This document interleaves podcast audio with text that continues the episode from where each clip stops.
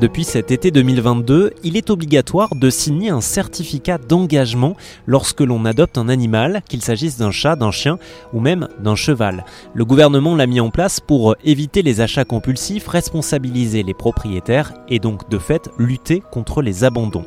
Cette démarche avait déjà été initiée depuis longtemps par la Société de protection des animaux, la SPA. J'ai contacté son président Jacques-Charles Fonbonne pour qu'il nous explique. Voici quelques extraits de notre entretien. La, démarche de, l'adoption responsable, elle est très simple. C'est-à-dire que l'on questionne les gens, d'abord sur leur envie d'animal, et puis sur leurs conditions de vie, euh, la surface de leur habitation, sa nature, un appartement, une maison.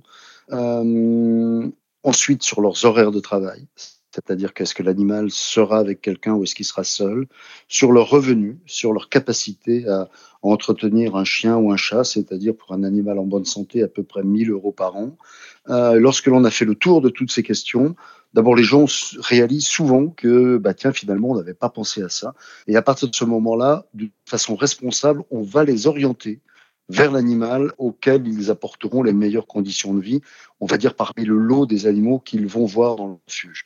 Euh, on a des chiens, ce sont les malinois, ce sont les bergers allemands, ce sont les bergers australiens, ce sont les staffs qui ont besoin de leur maître. Donc, euh, on ne va les donner qu'à des gens qui seront vraiment tout le temps avec eux, euh, qui pourront les faire travailler, qui pourront les faire jouer, parce que sinon c'est des chiens qui s'ennuient, c'est des chiens qui dépriment. Ils vont vous retourner l'appartement pour s'occuper, et évidemment au bout de huit jours, quand ils vous auront bouffé le canapé, euh, la moquette, uriné partout, bah, les gens vont nous les ramener, et on aura des animaux qui seront abandonnés une seconde fois. Donc euh, ça dure longtemps, ça dure une heure, une heure et demie. Puis ensuite, on va chercher l'animal, on présente la famille, on demande à ce que toute la famille vienne pour faire l'adoption, et puis on les observe. Si ça se passe bien, si le, chien ou le chat vient s'approcher de ses futurs maîtres et que manifestement il y a une confiance réciproque, à ce moment-là, on signe l'adoption.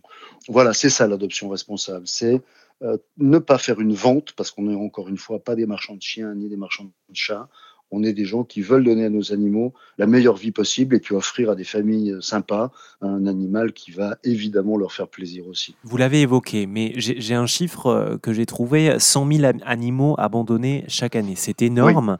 C'est énorme. Et quand, je, quand on lit des chiffres comme ça, on se dit, ça veut dire que derrière, il y a 100 000 propriétaires de chiens ou de chats qui sont des personnes. Euh, enfin, c'est affreux d'abandonner un animal. Est-ce que ça. Quelles, quelles, sont donc les bonnes questions à se poser avant d'adopter? Parce que j'imagine que les, ces abandons-là, c'est pas uniquement des gens cruels, c'est des gens qui se sont juste pas posé les bonnes questions au moment de l'adoption. Oui, oui, évidemment. Alors d'abord, le chiffre de 100 000, c'est un, c'est un marronnier, hein, c'est un chiffre qu'on voit tous les ans au moment des, au moment des vacances.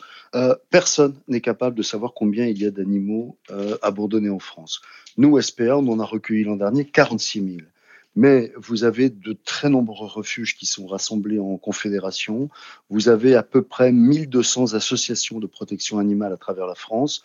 Personne ne donne ces statistiques parce qu'on ne nous les demande pas. Nous militons, nous, SPA, depuis un an maintenant pour la création d'un poste de défenseur des droits des animaux.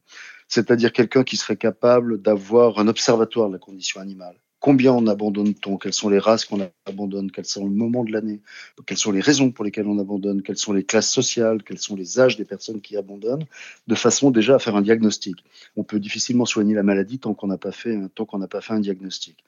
En fait, le, le meilleur remède contre l'abandon, c'est la prévision, c'est la projection de ce que sera sa vie.